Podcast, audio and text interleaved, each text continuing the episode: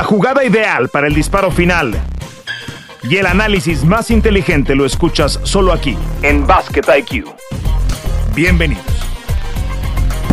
Hola, hola a todos, bienvenidos a Basket IQ, capítulo número 32, si es que esta información es relevante para alguien, eh, pero bueno, ya va entrando en una etapa de, adolescencia, Basket IQ, se nos fue la temporada, se nos fue el draft, eh, viene eh, para cuando usted escuche, quizás ya arrancó de manera oficial la agencia libre. Es este jueves. Nosotros estamos grabando este episodio en martes por la mañana, todavía con la información eh, más reciente en relación a Russell Westbrook, que piensa ejercer su opción de jugador para ganarse 47 millones de dólares con los Lakers y todo el drama alrededor de Kyrie Irving. Esos son básicamente los headlines, los titulares este martes por la mañana en el tema del básquetbol de estufa. Toño Rodríguez y Fer Tirado mucho gusto en saludarlos, mi querido Toño. Bueno, pues eh, empieza el drama y la, el otro episodio de la saga donde jugará Kyrie Irving la próxima temporada. Un abrazo para todos. Esperaba esto de Russell Westbrook eh, era lo lógico que pasara, no dejar ir esos 47.1 millones de dólares. En eso que le queda pendiente el contrato que firmó aquel de cinco años de 206 millones. Yo, sin embargo, no creo que esto sea una buena noticia para Darvin Ham, el nuevo entrenador de los Lakers, ni para los Lakers, ni para sus aficionados, porque la fórmula no funcionó el año pasado. Ese dinero sigue comprometido ahí. ¿Y qué nos hace pensar que pueda funcionar para la próxima temporada? Yo creo que la ventana de oportunidad era muy pequeña para que pudiera haber un cambio, para que pudiera salir. Era un cambio muy complicado de ejecutar. Eh, y fue tan complicado que al final del día él decidió quedarse con su dinero y en la misma franquicia. Eh, insisto que, con esta fórmula para los Lakers yo no veo un gran futuro. Me, me, apena decirlo, Fer, pero creo que, que no va a mejorar mucho su temporada después de esta decisión. Estaba revisando los momios, Toño. Eh, es, el equipo, creo que número 9 favorito, 10 favorito, está por detrás de los Grizzlies, obviamente, de los Mavericks, está por detrás de los Nuggets, el equipo de los Lakers de Los Ángeles para ser campeón la próxima temporada.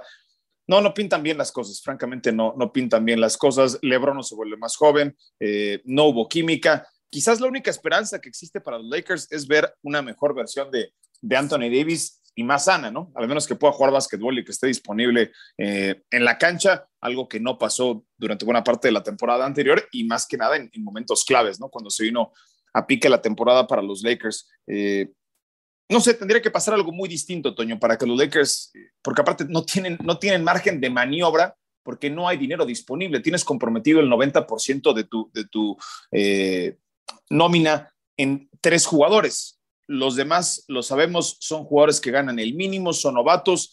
No hay, o sea, no hay, no hay opción ni con el mejor gerente general del mundo en este momento. Los Lakers están, la palabra es, atrapados con esos tres contratos. Ya intentaron ese camino, ¿no? El de traer jugadores con el mínimo, jugadores de experiencia, de calidad. Salones de la fama, vamos a acabar pronto como, como Carmelo y, no dio resultados. Eh, un equipo ganador se construye a través del draft. Eh, eso es más claro que nunca después de lo que acabamos de ver de Golden State. Pudieran ser campeones los Lakers en la burbuja. Tú sostienes esa teoría y cada vez me convences más de que ese título de los Lakers con el super equipo que tienen o tuvieron, eh, hay que entenderlo como una temporada excepcional. Esa no es la norma de un camino largo en la NBA. 18.5 puntos la temporada pasada, 7.4 rebotes. 7.1 asistencias, vamos que no son malos números para Russell Westbrook. Yo no creo que sean números, sin embargo, que valgan 40 millones de dólares. Y la cuestión es, por eso me refiero que esta era la ventana para los Lakers. De los tres que te salen tan caros, este es el que te sale más caro y los otros dos definitivamente son mejores jugadores hoy y siempre a lo largo de su carrera que este, que es Russell Westbrook. Solamente jugaron 21 juegos la temporada pasada juntos. LeBron, Davis, y Russell Westbrook y pues la marca termina siendo una marca pésima para los Lakers, ese de 33-49, entonces eh, me sorprendería que desde la gerencia puedan resolver esta situación. Bien complicado y, y, bueno, quien estaba en esa conversación era Kyrie Irving, que utilizó todo su leverage, su apalancamiento, Toño, en algo que yo, yo nunca pensé que fuese real, dejar 36.5 millones de dólares sobre la mesa en la opción de jugador que tenía con los Nets de Brooklyn para irse por 6 millones de dólares a los Lakers. Eso, pues eh, francamente era muy difícil que ocurriera. Es, un escenario similar al que le planteó en su momento a los Celtics de Boston, pero esto ya no se dio, insisto, ya no se dio lo de, lo de Kyrie Irving. lo que yo, lo que yo sigo tratando de interpretar y de leer, Toño, es qué está pasando en Brooklyn, eh, habiendo tanto, tanto drama. Eh, Kyrie Irving fue básicamente el responsable por el que se fuera eh, James Harden a, Filadelfia, el tema de los shots, de las vacunas, la incertidumbre, el drama, se vacuna, no se vacuna, jugar los playoffs, en fin, de eso se cansó James Harden y optó por irse a Filadelfia. hizo manita de puerco a la gerencia para que lo, lo dejaran salir. Pero después de la, digamos, la lealtad que le ha mostrado Kevin Durant a Kyrie Irving, pues este tipo de cosas no abonan para un equipo que tú te pones a evaluar, lo dices, deben de ser los favoritos en la conferencia del Este. Este equipo sigue teniendo a Kevin Durant, sigue teniendo a Kyrie Irving, sigue teniendo, por supuesto, a Ben Simmons, eh, a, a, Josh, a Harris. Este equipo es muy competitivo, este equipo tiene que ser señalado en la misma categoría que los Celtics, en la misma categoría que los Milwaukee Bucks por delante del Miami Heat, por delante de los Chicago Bulls, y de pronto te encuentras con esto y dices, ¿qué pasa por la cabeza de Kyrie Irving? Yo no creo que haya alguien en el mundo que sea capaz de descifrarlo.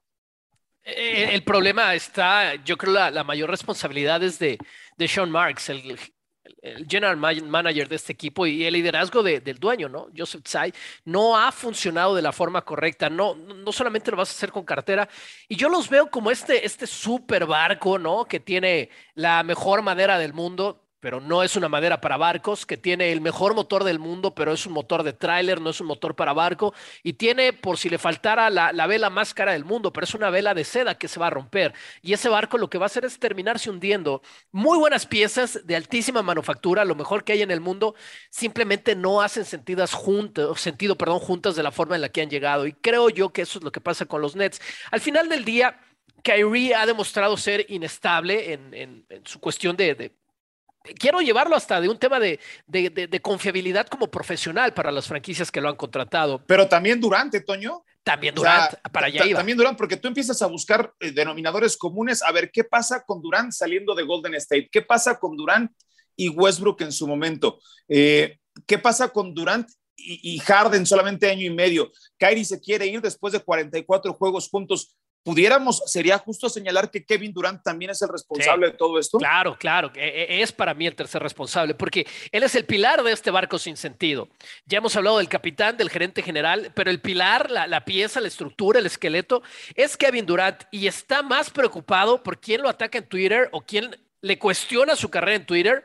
Más ahora que los Golden State Warriors volvieron a ser campeones sin él, está más preocupado por eso que me da la impresión por darle coherencia a esa franquicia. Es, es, es, sencillo decirlo desde aquí, pero él tiene la jerarquía para, para hablar con Kyrie y decirle, claro que Kyrie no es una personalidad fácil, pero oye, o sea, esto es en serio y, y esta es de las últimas oportunidades que vamos a tener. Si esto va a pasar, tenemos que ser tú y yo juntos, una pieza sólida. Y si el precio es que te tengas que vacunar, si quieres no lo hagas público para, para no tragarte tus palabras o el mensaje que quieras mandar pero eventualmente la gente se tiene que enterar, vas y te vacunas porque es el tipo de cosas que hay que hacer, ¿no? Ceder en lo personal, ceder en algunas hasta convicciones para darle formalidad a un equipo que tiene aspiraciones de campeonato en el papel, como tú dices. Y para mí el tema es ese, o sea, yo veo, yo veo un complejo en Kyrie Irving, desde la forma en la que salió Oklahoma, cómo le gritaban Cupcake cuando estaba regresando a esa arena, cada vez que jugaba con la camiseta de Golden State, y para mí no lo ha podido superar. Insisto, no voy a jugar aquí de psicólogo, pero sí me parece como analista de básquetbol que el tipo está más dedicado a su cuenta de Twitter que tratar de arreglar estos problemas eh, que, que, son de él, Fer. Son, son muchos de ellos originados por él y problemas con los que va a lidiar la próxima temporada. Sí, escuchaba yo ayer el análisis de Tim Bontemp, especialista en, en ESPN y hablaba también de cómo Kyrie ha sido incapaz de ser líder de, un equipo, ¿no? Y, cómo no le gusta ser el, principal ball handler, a pesar de ser uno de los mejores ball handlers de la historia y la manera en la que eh, puede manejar y, hacer maniobras con la pelota. Eh, pero en donde se ha sentido más cómodo, de inmediato llegó James Harden y le entregó las riendas, ¿no? Y, y uno revisa los números de Kyrie Irving la temporada pasada, 27.4 puntos, casi 6 asistencias, 4.4 rebotes en 29 partidos de temporada regular. O sea, esto de alguna otra forma hace sentido, claro que hace sentido. Por eso esta gerencia apostó por ese proyecto, hipotecó el, futuro de la franquicia que nunca ha ganado, que nunca ha sido trascendente en Nueva York y, por eso eh, se fueron por esta apuesta. Si Ben Simmons eh, son muchos ifs, ¿no? O sea, si logras recuperar psicológicamente a Ben Simmons, si logras recuperar a Kyrie Irving y comprometerse en este proyecto, si Kevin Durant, que me parece que ese, es el menor de los problemas, regresa eh, sano y en una buena temporada, pues este equipo es, es, es, quizás el equipo más talentoso de la NBA. ¿O no, eh? Yo le voy a quitar el quizás. Los Nets es el equipo, son el equipo más talentoso de la NBA. El conjunto de jugadores con más talento, Fer, yo ni siquiera los llamaría equipo a lo que demostraron la temporada pasada. y te voy a decir una cosa, y te voy a decir una cosa, Kevin Durant no es ese talento para ganar él solo un título del NBA. O sea, a pesar de que, de que, de que esa pieza de pan se esté desmoronando, él no es el ingrediente tan especial como para solo cargar un equipo y ser campeón de la NBA. Eso ha pasado muy pocas veces en la historia de esta liga. Steph Curry no ganó solo el último título de los Warriors. LeBron no ganó solo el título de la burbuja. Seguramente Anthony Davis fue hasta más importante que él. Y Kevin Durant no va a poder sostener solo con su talento y sus canastas. Eh, y, no es cuestión de si piso o no la línea de tres puntos, Fera. O sea, si, avanzaban en esa serie, igual yo creo que no tenían posibilidades de, o mayores posibilidades de ser campeones en la NBA. Entonces a mí me preocupa, me preocupan los Nets como me preocupan los Lakers. Ahora que estás con lo de las apuestas, no sé en qué escalón están los Nets. Deben estar arriba de los Lakers, pero para mí no están ni siquiera en un top 5 de mis favoritos. Ahora mismo para ser campeones la próxima temporada. Mira, están así, Toño. Los Warriors son los favoritos en más 500, Celtics más 600. Los Nets son el tercer favorito, ¿eh? Al me más 650. Antes de los Bucks me sorprende. Sí, sí, porque después están los Clippers en más 700, los Bucks en más 750, y si alguien le tiene fe a los Lakers, están pagando 14 a 1 los Lakers de Los Ángeles, 14 a 1, y está el equipo de LeBron James, y ya confirmado, porque nadie va a aceptar ese trato de Russell Westbrook por 47 millones, es, es, es ir ofreciendo eh, pues una, una valija carísima, eh, sin, sin, sin, utilidad aparente. Pero bueno, eh, vamos a platicar también del resto de los agentes libres de alto perfil para esta agencia que arranca el próximo jueves. Está Zach Lavin, está lo de Bradley Bill de lo que se ha hablado, perdón, lo de John Wall que se ha hablado para el equipo de, Clippers, en fin, eh, lo de Bronson que a mí me parece que, le van a tener que ofrecer mucho dinero y no sé si lo valga lo de DeAndre Ayton, pero lo platicamos al lado del draft de la NBA que fue la semana pasada y que tiene algunos jugadores, yo no creo que sean muchos de impacto, pero algunos que sí pueden consolidarse como estrellas de la NBA. Ya regresamos a platicar de eso. Esto es Basket IQ. Regresamos. El jugador del que más se habla en esta agencia libre de la NBA, porque fue el que jugó más profundo junto a DeAndre Ayton en la postemporada, es Jalen Bronson para los Mavericks. Los Mavericks se han llevado de Houston a Christian Wood y Jalen Bronson, Toño, apareció en partidos importantísimos cuando no estuvo eh, Luka Doncic en la postemporada. Pero deben de pagarle esas cifras de las que se hablan a un guardia de 25 años de menos de 1,90 como lo es Jalen Bronson? Yo creo que no, yo creo que la respuesta es no, Fer. No, me parece que los valga. Espero que él demuestre que estoy equivocado con lo que estoy diciendo porque es un jugador que me encanta. Además, creo yo que ha sido de alguna forma un, un underdog en lo personal en esta liga, ¿no? Nadie le ha puesto jamás los grandes reflectores y fue de ganarse mucho respeto lo que hizo la temporada pasada. Spencer Dinwiddie llegaba de alguna forma hasta con más credenciales o más, más de moda, si lo quieren ver así, como un jugador más de moda en la liga. Eh, y Jalen Bronson para mí fue más determinante que Dinwiddie en la carrera larga que tuvieron los Maps en, la postemporada. En las últimas dos series específicamente a Dinwiddie le recuerdo dos buenos partidos, uno en cada serie. Y, Bronson fue el que cargó al equipo, como dices, cuando Doncic al inicio de los playoffs no estaba. Y después un par de partidos más. Así que yo creo que, que es un muy buen jugador. Creo que al equipo al que llegue le va a dar un salto de calidad como pasó con los Maps. No hubieran llegado a esas finales de conferencia si no hubiera sido por él. Más importante que, que Dinwiddie con eso lo estoy diciendo todo para mi punto de vista, pero no creo que valga esas cantidades tampoco. Bueno, pues se ha hablado también de la posibilidad de que vaya a los Knicks de Nueva York. Eh, Jalen Bronson, hablamos de, sus números, 21.6 puntos por juego, 4.6 rebotes, 3.7 asistencias, porcentajes de 47 desde el campo, 35 en triples y 80%. Le van a pagar su dinero, eso es un hecho. Vamos a ver eh, si son los Mavericks o si es el equipo de, de Nueva York. Eh, los otros que llaman la atención, Toño, lo de Lavín, por supuesto, y lo de DeAndre Ayton, que parece un strike cantado, ¿no? Y que, y que los Suns no lo hicieron la temporada pasada y no lo van a hacer esta. Están apuntando en otra dirección eh, los, los Suns que fueron el mejor récord de la campaña pasada, pero que se han dado cuenta que DeAndre Ayton no parece ser la pieza que los lleve al siguiente nivel en postemporada. Lo cual me llama la atención porque creo yo que para el básquet que juegan estos sons de Monty Williams es, una pieza bien importante. De estos centros, sin ser un, centro histórico de la liga, creo yo en esta generación es de, los más capaces que hay y para mí este sí es un jugador que vale el contrato máximo. Eh, necesitas esa defensa, necesitas esos rebotes ofensivos. No tiene el juego ofensivo, digamos, la creación por sí mismo, pero hablemos de, esos centros, eh, quitando en beat, quitando a Jokic, por supuesto que sí son jugadores históricos para esta liga, pero ¿cuántos más realmente son capaces, específicamente centros hechos en Estados Unidos, son capaces de crear su propia ofensiva eh, y es mucho lo que se le critica a Ayton, ¿no? Que no, no es un jugador al que solamente dándole la bola te va a hacer con regularidad 30 puntos por partido, pero yo creo que es una pieza muy importante. No nos olvidemos que él fue tomado en el draft por los Suns para acompañar a Devin Booker antes de Trey Young, antes de Luka Doncic, es de esa misma generación y no darle ese contrato máximo, no poderlo cerrar en un multianual para lo que viene, es darle la espalda a un proyecto que estás construyendo desde el draft en la pieza que crees que puede acompañar mejor a Devin Booker, porque si no, hubiera seleccionado a Doncic, hubiera seleccionado a Trey Young, y ahí sí es una configuración de equipo muy distinta. Sí, sí, sí, sí.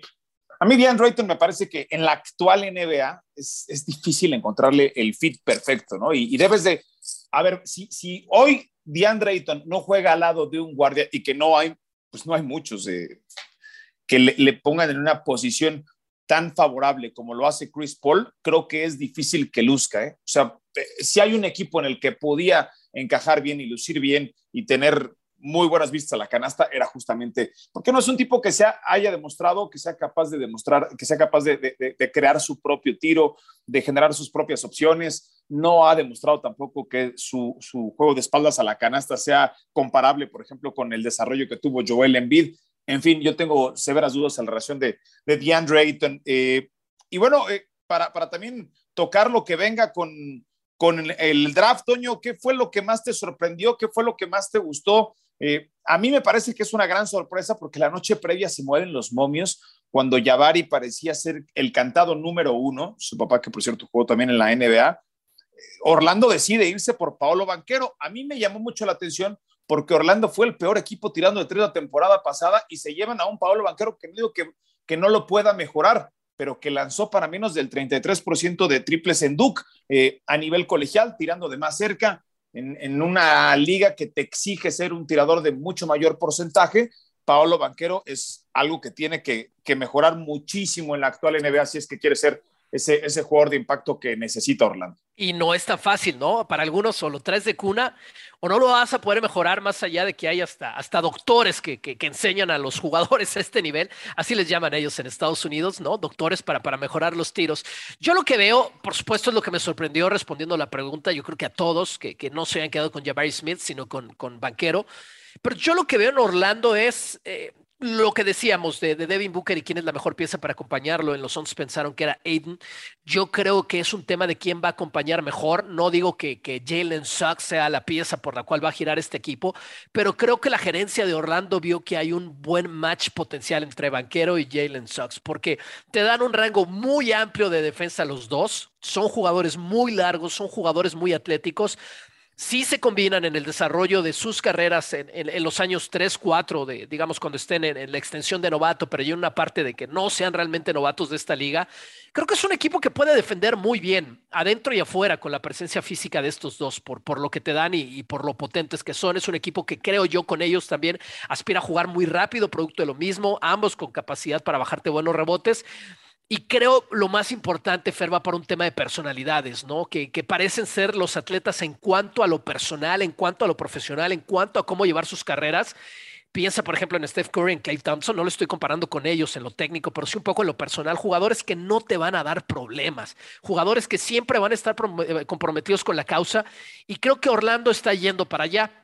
En contraste con, por ejemplo, con Houston, que, se quedó con, Jalen Green eh, en aquel draft, y ahora con Jabari Smith, que es un jugador seguramente el más talentoso de los top 10 que salieron o de la lotería del último draft, pero que no tiene ese ingrediente de banquero y de Jalen Sox en cuanto a, la, personalidad, y creo que Orlando está yendo por ese camino. A mí lo de Chet Holmgren me parece una gran interrogante. Yo siempre trato de buscar jugadores con ese perfil que hayan tenido éxito en el pasado, Toño. un jugador de raza blanca con esa estatura, siete pies, el alcance, esas características. Eh, lo vimos, por supuesto, con Gonzaga, todavía hay muchas cosas por desarrollar. Necesita crecer mucho físicamente. Es un jugador que, es muy flaquito, a pesar de que la NBA actual no, requiere quizás este, algunos otros estándares como, como la, de la NBA de los noventas, en fin. Pero yo con el único que le encuentro un comparativo eh, exitoso en la historia de la NBA, Chet es, es con Pau Gasol. No, no, no, no, veo otro símil de un jugador así, eh, con ese wingspan, con mucho mejor poniendo la pelota en el suelo, me parece Chet Holmgren, por la actualidad del básquetbol, que lo que representaba en su momento Pau Gasol. Pau Gasol, mucho mejor pasador, también es otra característica. Pero no, no son muchos los casos de éxito del pasado con lo que uno lo puede comparar, ¿no? O sea, eh, eh, ¿y en qué rol va a encajar? Chet Holmgren, a algunos les gustaba para ser el número uno, y llega una franquicia en la que tampoco va a lucir mucho. O sea, no, no va a ser una cultura ganadora, no va a ser un equipo competitivo, no va a ser un equipo de postemporada, es un equipo que apuesta de aquí a no sé cuántos años y sigue teniendo 15 selecciones de primera ronda en los próximos cinco drafts. Eh, leí un análisis de Jonathan Giovanni, especialista de mock draft para ESPN, que mencionaba que para el próximo año, que en donde sí viene un unicornio y que es un tipo que se llama Víctor Wembayama, si no lo han eh, escuchado, véanlo en, en redes sociales, es un fenómeno francés. Tiene un wingspan como de tres metros, es una, es una locura. es, un Y en el Mundial Sub-19, literal, las palabras que utilizó fue, he kicked Chet Holmgren's ass. Le pateó el trasero a ah. Chet Holmgren. Tiene dos años menos, insisto, es un fenómeno. Dijo, no me extrañaría que Oklahoma le dé a quien sea que se quede con ese pick número uno 10 selecciones de primera ronda de las 15 que tiene con tal de llevarse su unicornio. Yo no sé si es una exageración, pero bueno, les hablo del análisis que hace un tipo que se dedica todo el año justamente a eso.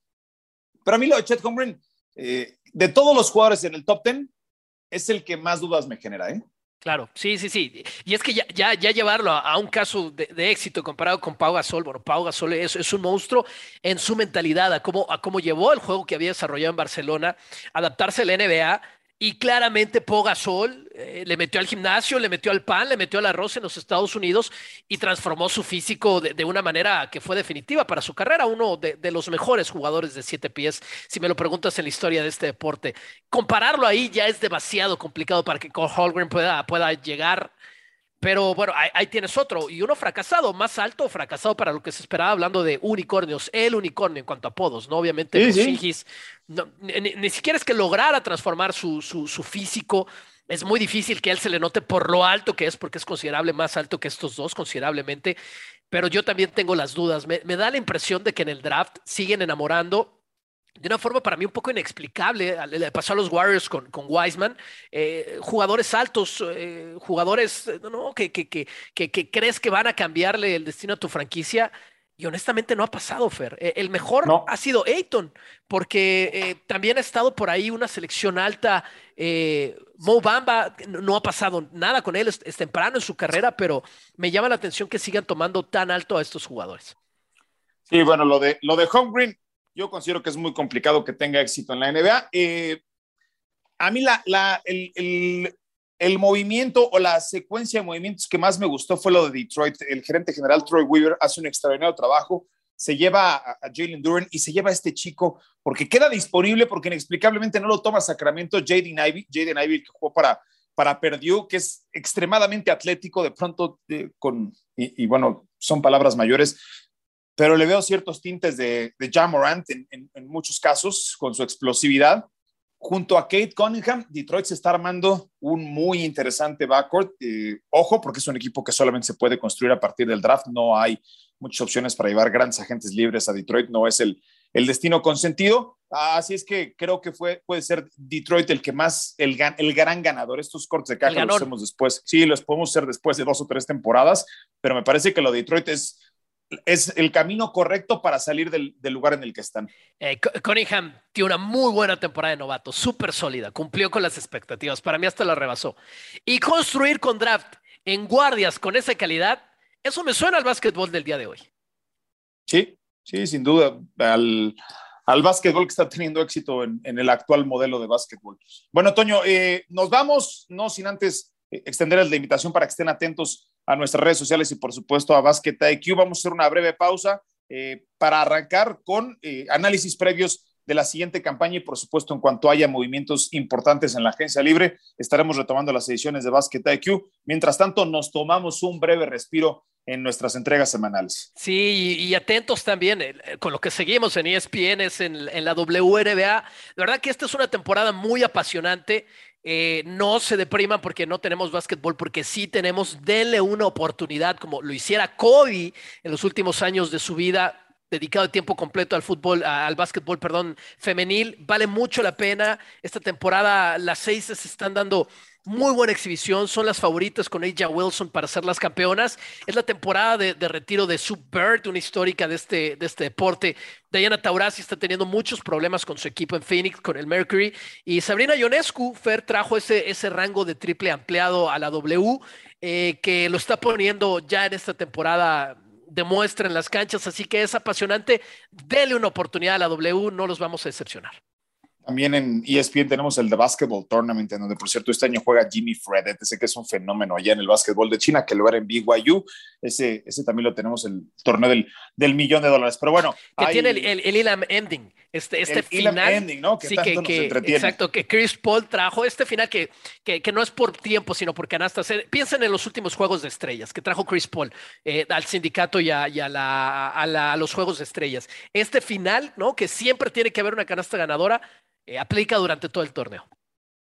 Sí, es, es bien entretenido porque hay un, hay, una, hay un puntaje meta y eso lo hace mucho más eh, interesante. En fin, bueno, nos despedimos. Insisto, solo tomamos una breve pausa y regresamos muy pronto acá a Basket IQ. Pásela.